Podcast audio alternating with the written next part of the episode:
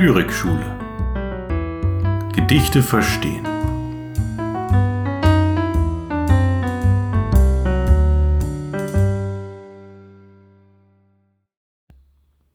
Sarah Kirsch bei den weißen Stiefmütterchen. Bei den weißen Stiefmütterchen im Park, wie er es mir auftrug, steh ich unter der Weide, ungekämmte, alte, blattlos. Siehst du, sagt sie, er kommt nicht. Ach, sage ich, er hat sich den Fuß gebrochen, eine Geräte verschluckt, eine Straße wurde plötzlich verlegt oder er kann seiner Frau nicht entkommen. Viele Dinge hindern uns Menschen. Die Weide wiegt sich und knarrt.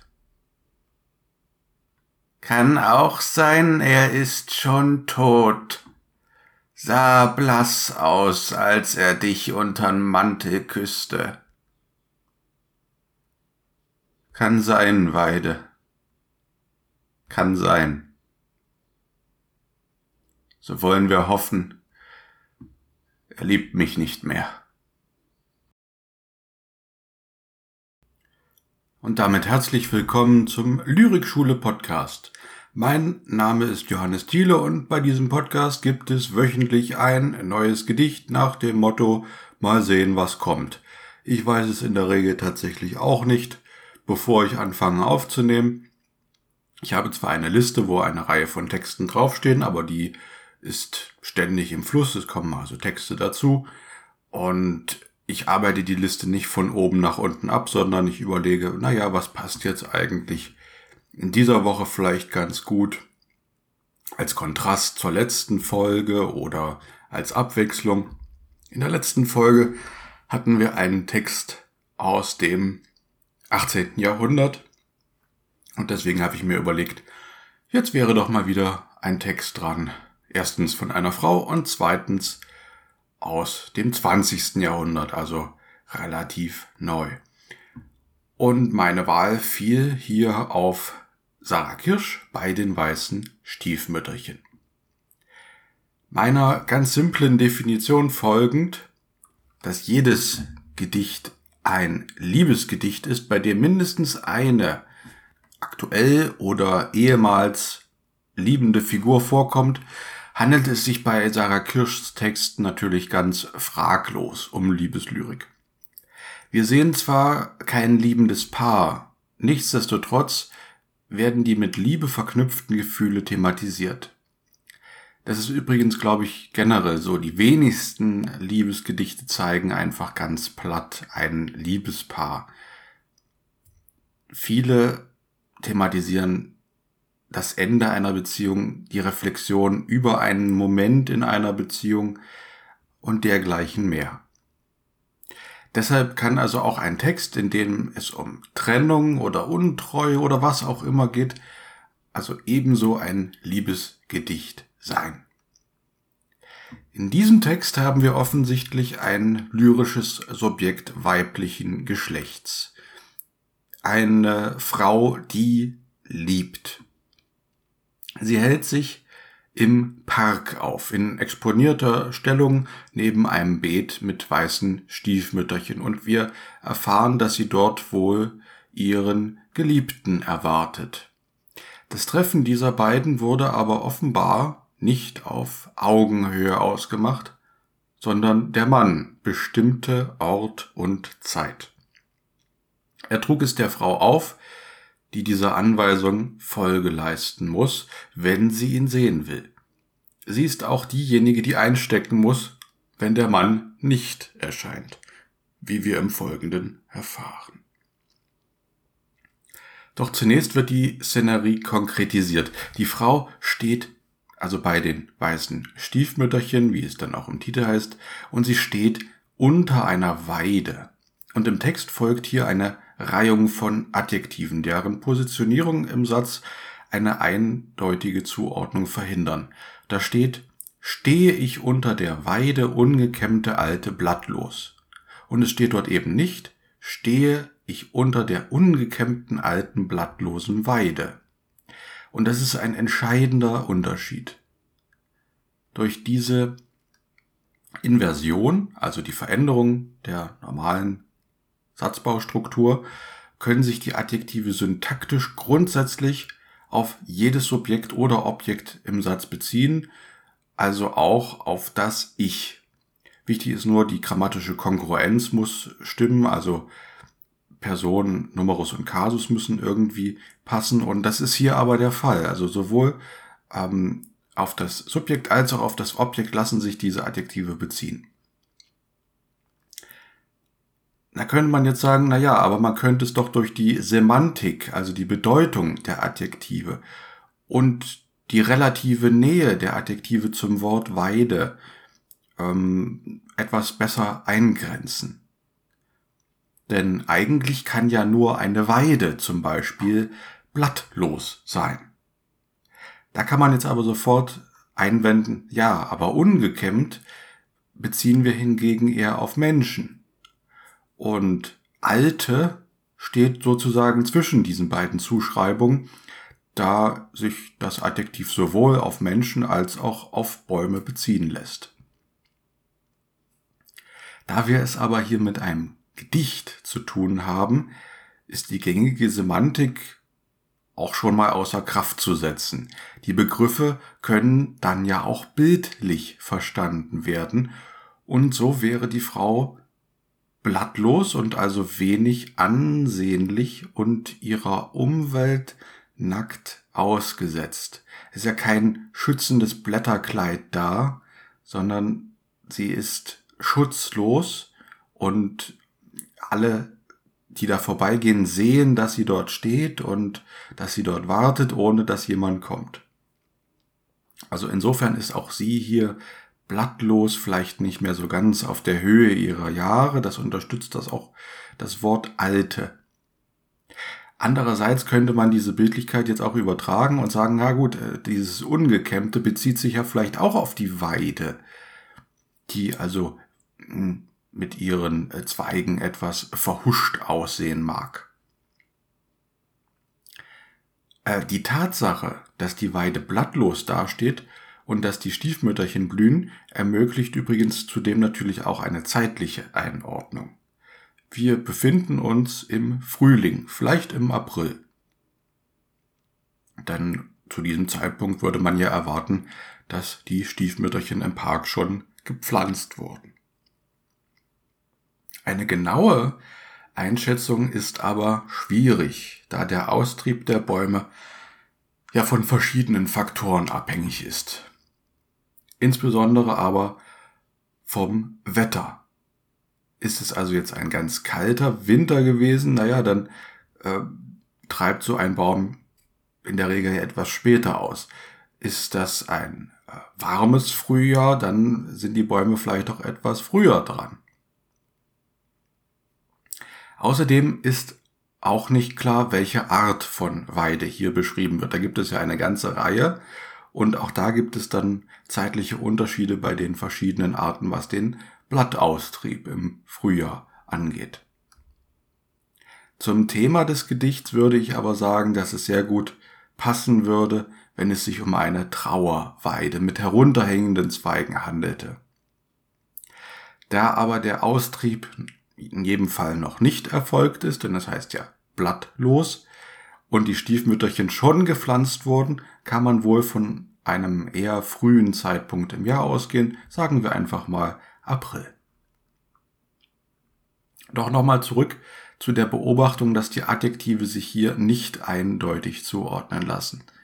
Diese Mehrdeutigkeit ermöglicht es, eine recht negative Selbstcharakterisierung der Frau anzunehmen. Sie, die Versetzte, fühlt sich alt und wenig attraktiv.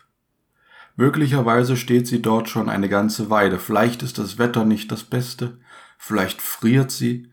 Vielleicht hat der Wind ihr die Frisur ruiniert. Sie hat einen zu Neudeutsch Bad Hair Day und spiegelt diese Empfindung in ihrer Betrachtung der Weide. Und diese fängt nun an, zu ihr zu sprechen.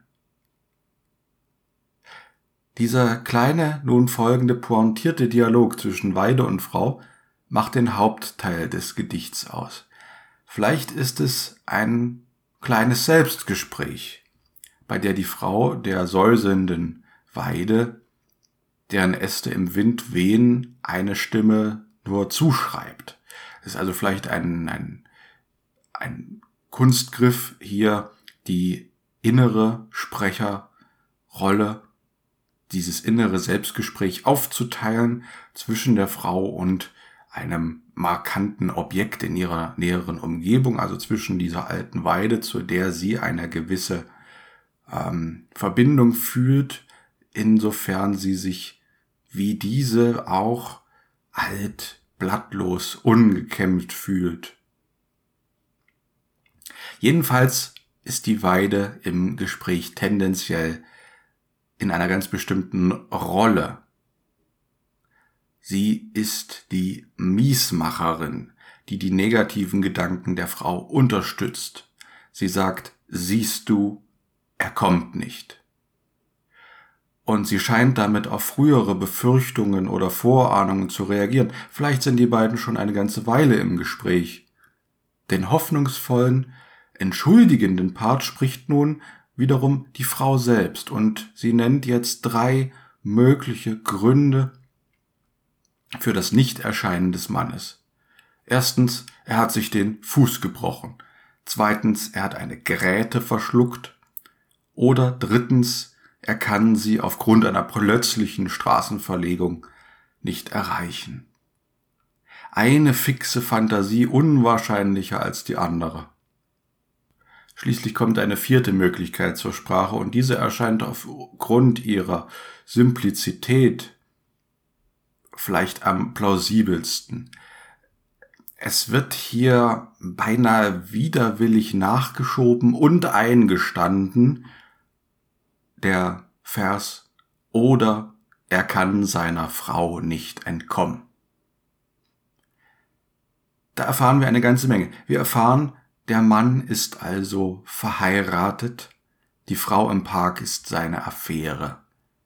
Der nächste Satz wirkt nun wie eine ja, Sentenz schon beinahe. Da heißt es, viele Dinge hindern uns Menschen. Da werden die vorher aufgezählten Gründe nun abstrahiert zu einer allgemein menschlichen Wahrheit, nämlich, dass wir in unseren Handlungen nicht frei sind, sondern mit den Widerständen der Welt umgehen müssen. Auch das jetzt noch einmal eine Entschuldigung für das Nichtkommen des Mannes, aber auf einer neuen Ebene. Auf diese Gedanken hin würde man jetzt erwarten, okay, wie reagiert die missgünstige Weide? Was passiert jetzt? Aber die Spannung im Gedicht wird noch einmal kurz erhöht. Die Weide antwortet nicht sofort, sondern Sarah Kirsch nimmt sich in diesem 13-Zeiler von einem Gedicht die Zeit, einen Vers einzufügen, der die Spannung sozusagen noch aufrecht erhält. Da heißt es, die Weide wiegt sich und knarrt. Offenbar geht ein ziemlicher Wind und durch dieses melancholische Knarren spricht sie dann erneut zur Frau, diesmal mit noch finstereren Gedanken als zuvor. Kann auch sein, er ist schon tot, sah blass aus, als er dich untern Mantel küsste, heißt es da. Damit wird deutlich, dass die Weide schon längere Zeit Zeugin der offenbar wiederholten Treffen im Park war. Das letzte Zusammensein der beiden, das von Küssen geprägt war, fand auch schon in diesem Park statt. Und in der Erinnerung hebt die Weide den Fakt hervor, dass der Mann blass aussah und die denkbar schlimmste Wendung wird hier als Möglichkeit dargestellt. Sein Tod. Diesen sehr schwarzen Gedanken erwägt die Frau nun, prüft seine Möglichkeit und kommt dann zu dem bemerkenswerten Schlussvers, der die Qualität dieses Gedichts eigentlich erst ausmacht. Da heißt es, so wollen wir hoffen, er liebt mich nicht mehr. Ihre Liebe zu diesem Mann ist also so groß, dass sie sein Wohlergehen höher veranschlagt als ihr eigenes Glück durch die Erwiderung dieser Liebe. Unwissend, was ihn zurückhält, durchdenkt sie im weiden Zwiegespräch verschiedene Szenarien, die von einer gewissen Aggressivität gegen den Mann geprägt sind. Knochenbruch, Ersticken und Tod kommen davor. Gedanken, die ein Mensch, der versetzt und damit verletzt wird, durchaus haben kann. Da wünscht man dem anderen vielleicht dann auch schon mal etwas Übles. Aber sie durchdenkt das und schreckt letztlich vor diesen Vorstellungen zurück. Die Sorge, die sie sich macht, weil er nicht kommt, überwiegt. Lieber will sie ihn in Sicherheit wissen und dafür ein Opfer bringen, als dass das Gegenteil eintritt. Das Schöne ist, dass wir überhaupt nicht erfahren, was weiter passiert. Dieses Gedicht ist ja wie eine winzige, ganz helle Explosion, die einen einzigen Moment im Leben dieser Frau vollständig ausleuchtet. Was davor und danach passiert, bleibt im Dunkeln und dem Leser oder der Leserin überlassen. Sarah Kirsch reduziert hier die Sprache auf das unbedingt Nötige keine Satzzeichen, kein strenges Versmaß, keine Reime stören diese Momentaufnahme, dieses kurze innere Für und Wider, dieses Selbststreitgespräch. Und doch ist dieser verdichtete Moment poetisch und lyrisch und atmosphärisch. Das macht die Qualität dieses Textes aus. Und ich hoffe, dass ich hier mit den Gedankengang, den Gang des Gedichts etwas nachzeichnen konnte und vielleicht zu einem besseren Verständnis beitragen konnte. Viel mehr möchte ich zu diesem Text heute gar nicht sagen. Ich glaube, das Wichtigste ist gesagt zu diesen 13 Zeilen. Und damit bin ich am Ende für die heutige Folge. Ich sage wie immer vielen Dank fürs Zuhören und bis zum nächsten Mal.